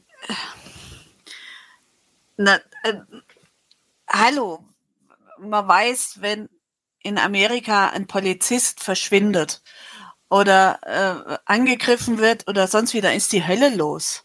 Da schaltet sich jeder ein bis zum Gouverneur und sonst irgendwas, dass das aufgelöst wird. Okay. Ja, aber, aber äh, dass das einfach so im Sande verläuft. Ähm, ohne diese, ich hätte mir da gewünscht, dass dann immer noch diese unterschwellige Gefahr ist, dass der Polizist eben, der fragt mich nicht, wie der da heißt, der Detektiv, der das da Mhm. ähm, macht oder so, dass der nicht doch noch mal nachbohrt oder so. Und dann hätte es enden können. Und dann hättest du gedacht, so eine Scheiße. Und jetzt weiß ich nicht, ob der den doch irgendwie auf die Spur kommt und die dann für Gaga hält mit ihrem Bild oder ob er es dann sein lässt oder so. Mhm. Also das fand ich ein bisschen schwach, dass das so im Sande verläuft irgendwie. Mhm. Ja, aber das, Hm? Das würde ich dadurch erklären, dass sie sagen, okay, wir haben hier einen Polizisten mit Dreck am Stecken. Ist schon gut, dass der nicht mehr auftaucht. Hm, wollte ich, wollte ich auch gerade sagen. Sehe ich genauso. Die, die sind zwar durchaus interessiert an dem Fall, solange sie ihn hätten öffentlich hängen können, sag ich mal. Aber er ist ja trotzdem in der allgemeinen Wahrnehmung noch so ein bisschen der Held. Und damit man das schöne Image für die guten Polizisten nicht kaputt machen muss, ist das ganz gut, dass der halt ein bisschen weg ist. Sehe ich genauso. Ich muss sagen, ich fand das Finale im Bild ganz hübsch. Die ganze Vorarbeit dazu ging mir unglaublich auf den Keks. Ähm, wie hört das im Bild nochmal auf? Mm, Naja, also er wird, er wird äh, halt zerfetzt von der, von der Tante im Bild. Ähm, die beiden bedanken sich dann noch und eigentlich will ja die Tante im Bild den Bill behalten, weil er hübsche Flanken und hübsche Lenden hat. Und da fand ich es auch wieder interessant, dass Rose an der Stelle dann ihre Mitfrau anmault, sie soll doch nicht so über ihren Mann reden. Und das fand ich tatsächlich eine interessante Szene. Ich weiß nur noch nicht, was ich daraus mitnehmen soll. Aber wahrscheinlich eben genau dieser Punkt, das sind nicht alles Tiere und äh, du Krawallfeministin und sowas. Eben allgemeiner Hass macht wahnsinnig. Aber es gibt, also was ich da, ja, ich habe jetzt die Stelle gerade gefunden hier, mal gerade geblättert. Ähm, was mich da dann wieder ein bisschen gestört hat, ist, dass, ähm, na, und nehmen sie ihre verseuchte Hand von ihm. Sie sah, wie Dorcas erschrocken zusammenzuckte, mhm. aber nur aus dem Augenwinkel. Also, warum hat Dorcas so Angst vor Rose Madder? Weil sie wahnsinnig ist, weil sie tollwütig ist und weil sie nicht nach rechts und links guckt, wenn, wenn sie ausschlägt. Ja, aber dann ist sie doch genauso wie Norman. Ja, eben, das sag ich ja. Norman hat seine Tollwut nicht überwunden, Rosemary auch nicht. Dass sie zufällig was Gutes macht, ist Zufall. Aber es bleibt der gleiche Wahnsinn. Und warum gibt die Darkers dann ihr das Kind? Weil es ihrs ist und sie ihre Angestellte ist. Es wird ja auch gesagt, sie darf das Kind nicht behalten, also die Rosemary. Sie will sich ja quasi in Anführungsstrichen nur davon verabschieden. Ich sehe, ich bin nicht der Einzige, der das Ganze nicht so richtig verstanden hat zum Schluss. Ähm, ich habe irgendwie das Gefühl, da steckt noch einiges mehr drin, auch an Mythologie und Sachen, die King so im Kopf hatte. Er hat es einfach nur nicht mehr zu Ende geschrieben. Mm, nee, ich, ich glaube tatsächlich nicht. Ich glaube, das ist bei euch, weil diese Szene mit dem Fuchs nicht gegriffen hat. Ähm, weil, wie gesagt, sie sitzt da mit ihren Fuchswelpen, ist selber wahnsinnig, aber dadurch sie eben nicht dem, dem allgemeinen Hass und dem allgemeinen Schmerz zum Opfer gefallen ist und, und wahnsinnig geworden ist, kann sie halt das Rudel groß kriegen. Da sie das, oder wenn sie das eben nicht kann, wie es eben Rose Mother nicht mehr kann, weil sie eben alle Männer dann nur noch als wilde Tiere ansieht oder als im besten Fall nützliche Tiere. Ähm, dadurch hat sie dieses Level an Wahnsinn erreicht, fast was Norman hatte, wenn sie es auch anders auswirkt. Und damit ist sie nicht mehr in der Lage, sowohl für sich selber als auch, deswegen hat sie ja eine Assistentin, als auch für ihr Rudel, also ihr Kind, äh, die Herrschaftsgewalt zu haben. Deswegen wird das so ausgedrückt, sie darf es nochmal sehen, sie darf es nochmal haben, aber sie darf es nicht behalten. Und das wird ganz klar gesagt im Buch. Und Rose, also Rose Rose, hat eben den gleichen Schmerz, hat vielleicht auch in Ansätzen die gleiche Tollwut. Das sieht man ja, bevor sie diese, diese äh, Granatapfelkerne begräbt. Aber sie kann sie überwinden, sie kann sie verarbeiten Dadurch kriegt sie ihre Belohnung, sie kann ihr Leben weiterführen und sie kriegt ein neues Rudel und kann das behalten. Jonas, darf ich dich fragen, fandest du das auch so offensichtlich? Absolut. Ja, gut. Ich glaube, ich muss das irgendwann noch erlesen. Oh, tu es nicht. gut. Habt ihr jetzt noch im Buch direkt irgendwelche Punkte, die ihr besprechen wollt? Um, ähm, ich wollte noch kurz auf das Daughters and Sisters eingehen. Mhm. Denn ich sehe hier irgendwie irgendwie viele Quer, also nicht Querverweise im Sinn von tatsächlichen Querverweisen, aber so thematisch ähm, Verbindungen zum Beispiel zu Schlaflos. Mhm. Das ist mir doch sehr aufgefallen, dass, äh, ja, dass das scheinbar so Themen waren, die Kinder über einen längeren Zeitraum nicht losgelassen haben. Mhm. Ganz kurz, ich komme gleich mit zu dir zu den Querverbindungen. Ich habe noch eine Sache, die mir noch aufgefallen ist und ich, da musste ich leider Norman sympathisch finden, obwohl es mir sehr schwer gefallen ist, als er sich als Krüppel verkleidet und mit diesen, mit diesen Frauen sich dort unterhält und genau die Reaktion kriegt, die er natürlich zynisch, wie er es auch voraussagt. Äh, ja, ich bin ein Mann, jetzt bin ich ein Krüppel, jetzt bin ich ein asexuelles Wesen, jetzt werden sie mich lieb haben. Und er hat so recht. Und das ist so traurig, dass er so recht hat, aber er hat so recht. Und äh, dir, leider muss ich in seinem ganzen Hass, seinem Zynismus zu 100% zustimmen. Aber ich glaube, das geht wieder nur mir so. Nee, das, es fällt schon auf, dass das King hier nicht so in die Fallen, nenne ich sie mal, tappt, die er auch früher schon gemacht hat mit seinen seien es jetzt Behinderte oder seine schwarze Charaktere oder sowas. Ähm, ich glaube, er ist da realistischer und zynischer geworden. Mhm. Das finde ich eigentlich eine gute Entwicklung. Ja. Ich fand es perfide. Also äh, vielleicht liegt es auch daran, ich äh, wohne mit meiner Schwester zusammen, die ist Rollstuhlfahrerin. Und ähm, ich finde es ich, ich, ich finde, ja, ich fand es perfide, dass er sich gerade so kleidet und ich fand es aber auch absolut voraussehbar, wie die Leute reagieren Richtig. und dass diese Verkleidung funktionieren würde. Und so, das ja. ist äh, das, ah, ja, da bin ich innerlich schon wieder äh, ich, gleich mal umgebracht. Trübelchen, ich weiß nicht, ob wir, also du folgst mir ja nicht, äh, dir ist bewusst, ich bin selber Rollstuhlfahrer und so weiter und so fort. Deswegen äh, hat das bei mir sehr resoniert, die Szene. Ja, ich habe mal dein Konto ein bisschen, dein mhm. Twitter-Konto ein bisschen durchgelesen. Ja, ja, ich habe es mir gedacht dann schon. Okay. Hm, wobei, äh, du hast ja auch Mr. Mercedes gelesen, hast du gesagt? Ja. Ja, das finde ich interessant, äh, weil da ist ja der Bösewicht auch am Ende, wenn er versucht, die Bombe zu verstecken, äh, verkleidet sich ja auch als Rollstuhlfahrer. Also da hat King diese Idee nochmal aufgegriffen. Da hat es mich komischerweise nicht so aufgeregt. Ja, aber bei Norman ja, da, der hätte mir begegnen müssen. Ich hätte ihn mit seinem Rollstuhl zusammengefaltet und sonst wie. Sorry, das Buch färbt auf mich ab hier. Ich weiß auch Alles gut. Also ich muss sagen, ich konnte das nicht mal doof finden, was er da gemacht hat. Weil, wie gesagt, gerade diese Leute kriegen halt auch, was sie verdienen. Also, tut mir leid, aber diese, diese herablassende Freundlichkeit, das ist halt was. Ja, also ich meine, ich löse das ja anders, ich springe ja Menschen einfach in die Kniekehlen, aber äh, in dem Moment habe ich mich innerlich ein bisschen gefreut, gebe ich ehrlich zu. Ja, da hast du recht, das stimmt schon. Also er deckt da gnadenlos eben diese Stereotypen auf und unser, als Fußgänger unser Stereotypes reagieren darauf. Oder so. Gut, dann habe ich jetzt meinen letzten Punkt gemacht und ich würde sagen, wir gehen in die Querverbindungen. Äh, Flo, wie gesagt, schlaflos hatten wir ja jetzt schon.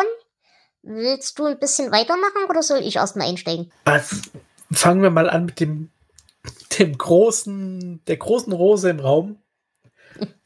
Das Bild ist ein Turmroman. Yep. Ganz eindeutig. Also wir haben ähm, die üblichen Begriffe, die auftauchen. Ähm, Rose fragt irgendwann zum Beispiel, sollen wir gegen unser K aufbegehren? Wir haben die Stadt Lut, die wir auch schon kennengelernt darf haben. Ich, darf ich an dieser Stelle zwischenzitieren? Ja? Ich habe brennende Leiber gesehen und Köpfe, die zu Hunderten in den Straßen der Stadt Lut auf Pfähle gespießt worden waren. Ich habe gesehen, wie weise Männer ermordet wurden und die Narren ihre Plätze einnahmen und lebe immer noch. Genau, ein, ist eine kurze Zwischenfrage auch. Ähm, Struwelchen, hast du das, das verstanden, was das bedeutet? Weil du ja, Nein. Genau. Das, das sind so äh, Sachen, wie auch zum, bei Es, wenn die Schildkröte erwähnt wird. Da hat man, wenn man nicht mehr von King kennt, keine Ahnung, was das Ganze bedeuten soll. Aber das sind so Querverbindungen zum äh, großen dunklen Turmzyklus, die er so überall mal einstreut. Und das ist natürlich das, wofür wir in diesem Podcast leben. Und wenn wir von der Schildkröte reden, müssen wir auch kurz über die Spinne reden. Es war das Gesicht einer überirdisch schönen Göttin, das man in einer Illustration eines alten und verstaubten Buches entdeckt, wie eine seltsame Blume auf einem von Unkraut überwucherten, unbebauten Grundstück. Es war das Gesicht einer Rose, dessen Aussehen stets durch den zaghaften Hoffnungsschimmer in ihren Augen und die unmerkliche, sehnsüchtige Krümmung des Mundwinkels über das Unscheinbare hinaus erhoben war, worden war. Diese Aspekte schwebten auf dem Gesicht, das sich zu ihm umdrehte wie Seerosen auf einem gefährlichen Teich. Und dann wurden sie verweht und Norman sah, was darunter lag. Es war das Gesicht einer Spinne, von Gier und irrer Intelligenz verzerrt. Jetzt hast du sowohl das unbebaute Grundstück mit der Rose als auch die Spinne erwähnt. Mhm. Also es ist natürlich auch äh, Querverbindungen, die wir schon des Öfteren erwähnt haben auch. Aber es gibt natürlich auch noch einiges außerhalb des dunklen Turms. Wir haben außerdem auch noch einen Qualitätsneubau von Delani Construction. ja, das ist natürlich ein ganz bestimmter Querverweis auf diesen Podcast. ähm, nein, wir haben auch äh, Rose, die einen Misery-Roman von Paul Sheldon liest. Miserys Reise? Ja.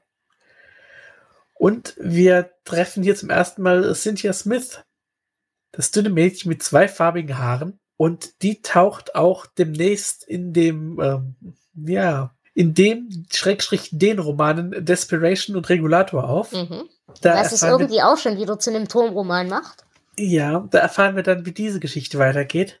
Ja, das, ob das ganze Turmromane sind, das ähm, habe ich eine Theorie zu, aber da kommen wir dann äh, nächstes Jahr dazu. Aber wenn, gibt es dann quasi einen Turm Bachmann? Ja, äh, lass uns darüber reden, wenn es soweit ist. Ja, Okay.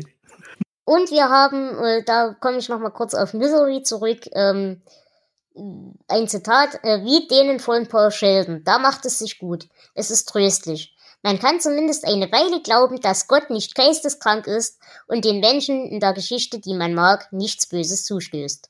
Und hier haben wir irgendwie so ein bisschen Distant drin, weil mh, der wahnsinnig gewordene Gott ist und Distant auch so ein bisschen Thema. Und wir haben meiner Meinung nach dadurch wieder die tatsächlich Echtwelts-Rückversicherung auf King selbst. Mhm. Ja, wir könnten auch ein bisschen äh, eine Anspielung auf, auf die Augen des Drachen haben. Wenn Ja. Dorcas sagt, äh, ich habe gesehen, wie weise Männer ermordet wurden und Narren ihre Plätze einnahmen. Genau.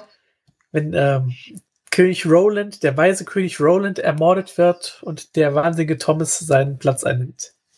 Und natürlich ist das ganze Flair in der Geschichte doch schon sehr an den Talisman angelehnt, meiner Meinung nach.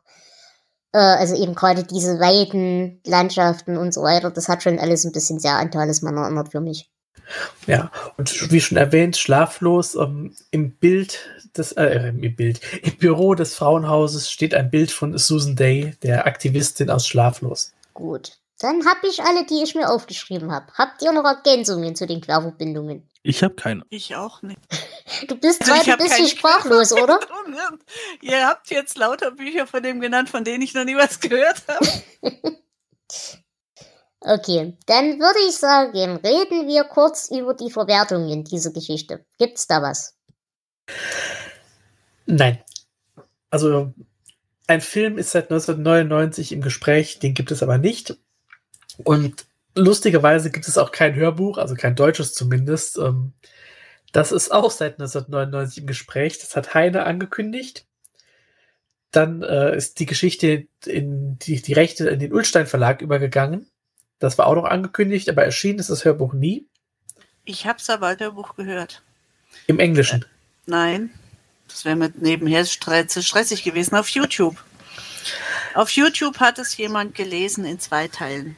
Ja, okay. Und so aber, deswegen war überhaupt die Chance, dass ich das während der öden Arbeit, äh, Datensätze umzuhängen, alleine im Büro sitzend, ähm, habe ich mir den ersten Teil so reingezogen. Mhm.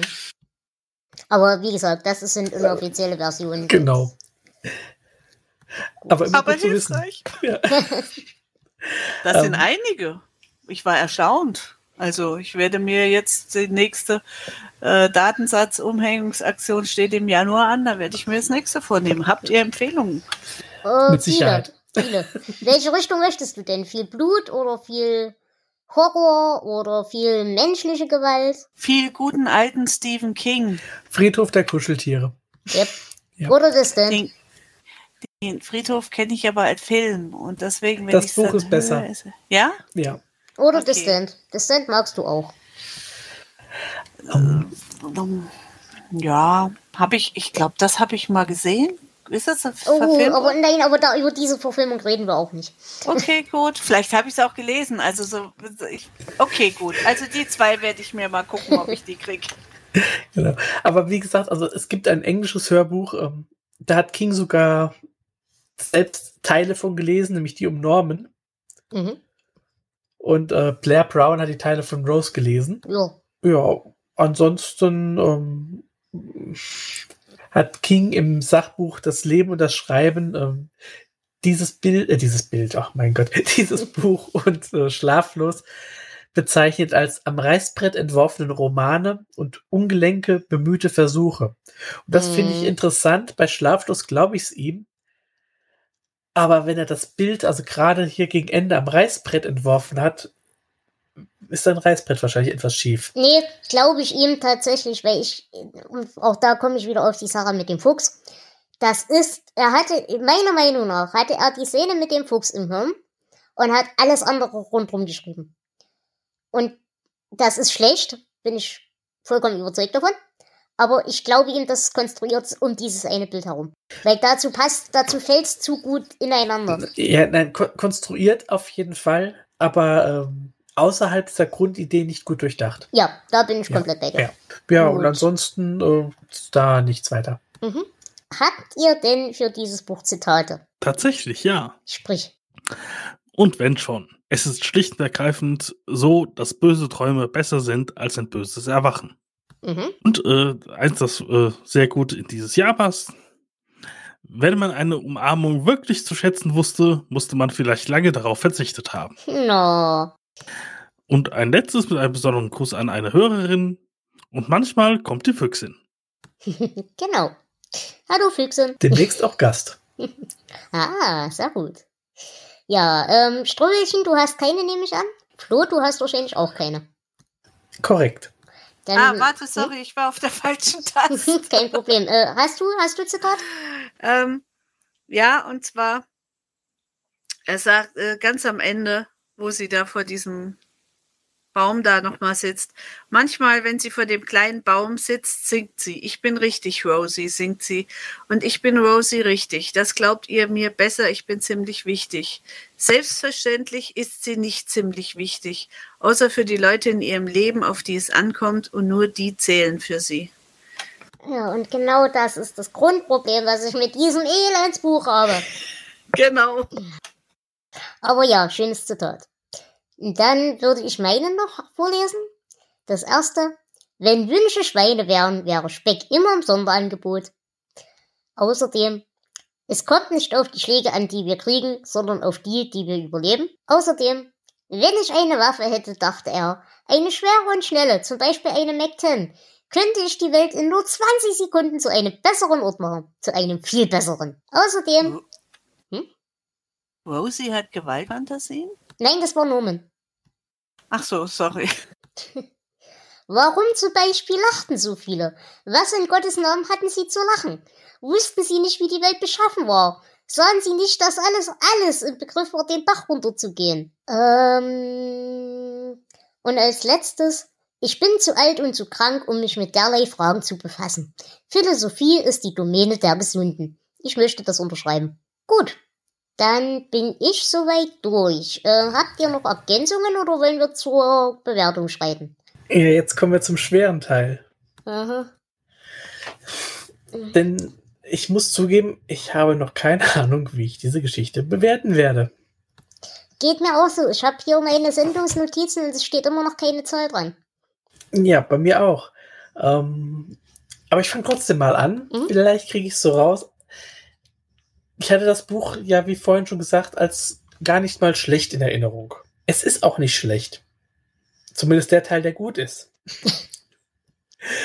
Leider ist das Buch für mich dreigeteilt. Es ist äh, Rose Geschichte, es ist Normans Geschichte und es ist die Bildergeschichte. Und auch wenn Rose ein ziemlich blasser Charakter ist, mag ich ihren Teil noch am liebsten, zumindest äh, in der ersten Hälfte des Buchs. Norman wird in der zweiten Hälfte des Buchs für mich stärker, wenn der Wahnsinn mehr kickt. Und die Geschichte des Bills, wenn ich sie ganz losgelöst betrachte, finde ich die auch interessant, aber sie passt so mit diesen beiden anderen Geschichten, zumindest in der ersten Hälfte des Buchs, wieder nicht überein. Das heißt, das Ganze ist ein ziemliches Stückwerk und hm, hätte ich nach der ersten Hälfte des Buchs hätte ich tatsächlich eine relativ hohe Bewertung gegeben, sagen wir mal 15. Aber die zweite Hälfte hat da für mich einiges doch äh, durcheinander gewürfelt.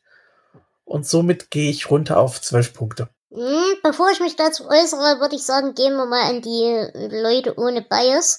Deswegen, liebe Strubbelchen, würde ich dich um deine Bewertung bitten. Wie gesagt, 0 bis 19, 0 das Schlechteste, 19 das Beste. Hm. Also bei mir war es auch so, am Anfang fand ich es eigentlich gut, weil ich gedacht habe, ja, so Horror, also nicht Horror, sondern Spannung und entkommt sie ihm, kriegt er sie, sonst irgendwie. Und dann kam das Bild und dann dachte ich so, äh, das passt ja, es ist ein Bruch, passt nicht. Gut, später ging es dann so, weil ich gedacht habe, okay, das ist so der Selbstfindungstrip von Rosie. Ich habe ja nicht diese Querverbindung und Symbolik da drin gesehen. das Ende hat mich wieder ein bisschen enttäuscht. Das hätte ich mir irgendwie anders vorgestellt. Hm, jam, jam. Hm. Ich kenne jetzt auch nicht so viele, dann, womit ich es dann so vergleichen könnte. Ähm, aber für einen Stephen King fand ich es dann irgendwie, hm, ich gebe ihm eine 10. Mhm. Okay. Ähm, ich persönlich würde mich einfach auf den Satz wieder zurückbeziehen, den wir relativ am Anfang schon gesagt haben.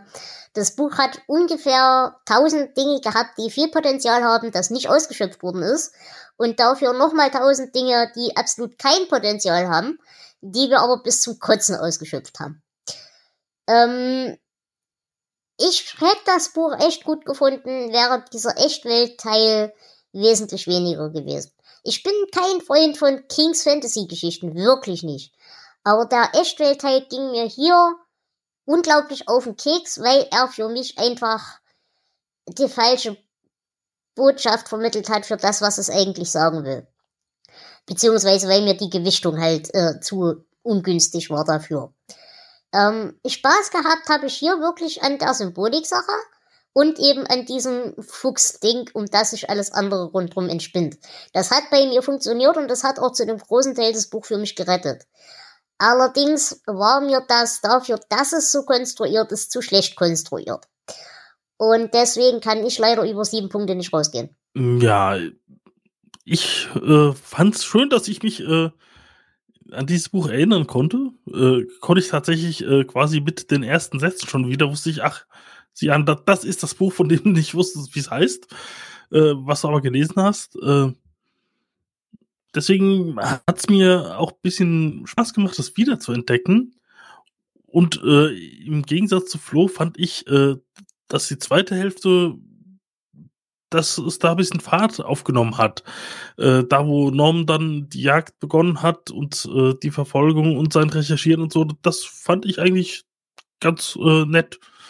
Äh, und ja, ich gebe letztendlich auch zwölf Punkte. Okay. Gut, äh, dann würde ich behaupten, wir sind durch, oder? Ah, ja, sowas von. jo dann würde ich auch behaupten wollen, das war unsere letzte reguläre Folge für dieses Jahr. Es wird aber noch eine Jahresbilanzfolge kommen, so wie immer. Und ansonsten hören wir uns dann in frischen Schwung spätestens im neuen Jahr. Und dann wird es weitergehen mit Büchern wie Dark, äh, äh, äh, äh, Green Mile. Dann wird es weitergehen mit einem weiteren Turm und vielen anderen Dingen, auf die wir uns schon sehr freuen. Ja, wir haben auch einige Gäste äh, auf die ich mich auch schon sehr freue. Oh ja. Das ähm, wird ein interessantes Jahr, glaube ich. Und wir sind für nächstes Jahr, glaube ich, noch nicht komplett ausgebucht. Wenn ihr also mit uns senden wollt, könnt ihr das gern tun. Guckt einfach in die Leseliste, was da so demnächst mal dran ist. Äh, und meldet euch einfach bei uns. Twittert uns einfach an. Äh, die Accounts kennt ihr ja mittlerweile. Ähm, wie gesagt, at Delani oder Königsbuchstabe Gastcast äh, und so weiter und so fort. Das werdet ihr alles auf der Website finden. Und ihr braucht nichts weiter. Ihr braucht nur irgendwie ein Headset oder ein Mikrofon zum Reinsprechen. Bestenfalls Teamspeak oder Skype, wobei uns Skype echt nicht so recht ist. Und wenn ihr die Bücher nicht habt, die ihr lesen wollt, dann meldet euch bei uns und wir werden euch dann mit der entsprechenden Quellenlage versorgen. Strömchen, äh, jetzt hast du zwar Podcast-Erfahrung, aber wie würdest du die Hemmschwelle bewerten? Ich meine, Terminfindung war jetzt schwierig, weil es jetzt auf Weihnachten zugeht. Da kannst du nichts dafür. Aber so generell würdest du sagen, wir sind anfängerfreundlich? Ja, absolut. Würde ich sagen, weil, äh, ja, man muss einfach, äh, was man haben muss, man muss einfach den Mut haben, auch mal von was zu reden, wo die anderen vielleicht sagen, die liest Stephen King oder sonst irgendwas. Ähm, und das ist alles. Ansonsten absolut, ja. Es ist, äh, ihr redet zwar manchmal von Sachen, wo ich dann gedacht habe, ah ja, okay, aber das nimmt hier nicht überhand, so dass man sich dann da vor der Tür steht und denkt so, mm, ich will auch mal was sagen. Das geht mir auch so. das ist gut. Aber ansonsten nein, absolut. Und weil ihr gerade sagt, nächstes Jahr kommt The Green Mile dran, Ähm, in Heidelberg gibt es einen neuen Stadtteil, die Bahnstadt, ehemaliger mhm. Güterbahnhof. Und die längste gerade Straße in diesem neuen Stadtteil heißt die Grüne Meile. Grün ist da nichts, außer dass die Straße so heißt. Ich muss da immer so dran lachen und denken, ist bei den Stadtplanern ein Stephen King-Fan. Finde ich gut. Ähm, wie gesagt, äh, du bist uns auch gerne wieder willkommen, wenn du mal wieder Lust hast. Dann meldest du dich einfach und wir würden uns freuen. Mm, Mache ich gern, wird aber dann auch erst wieder im Spätjahr, weil ähm, jetzt stehen bei uns gerade noch ganz andere Sachen an und äh, da komme ich nicht zum Lesen. Okay. Aber es war uns eine absolute Ehre. Vielen Dank, dass du dabei warst. Ich danke für die Einladung. Ich danke außerdem dem wundervollen Jonas. Es war schön, dass du hier warst. Ja, immer wieder gern. Und natürlich auch dem großartigen Flo. Es war mir eine Ehre. Und wir haben uns diesmal recht wenig den Schädel eingeschlagen. Ja, äh, wir sind außer Übung, aber auch das wird sich wieder besser. ich glaube, beim nächsten Buch ganz bestimmt. Oh ja, oh ja. Nun gut, in diesem Sinne, liebe Hörer und Hörerinnenschaft, passt gut auf euch auf, lasst euch nicht ärgern, bleibt um Gottes Willen gesund oder um aller anderen Wesen lieben Willen. Äh, seht zu, dass ihr euch nicht mit der Pest ansteckt oder mit irgendwas anderem. Macht keinen Unsinn, habt wundervolle Weihnachtsfeiertage. Und wir hören uns dann kurz vor Ende des Jahres nochmal zur Bilanzfolge. Bis dahin, tschüss. Tschüss. Tschüss. tschüss.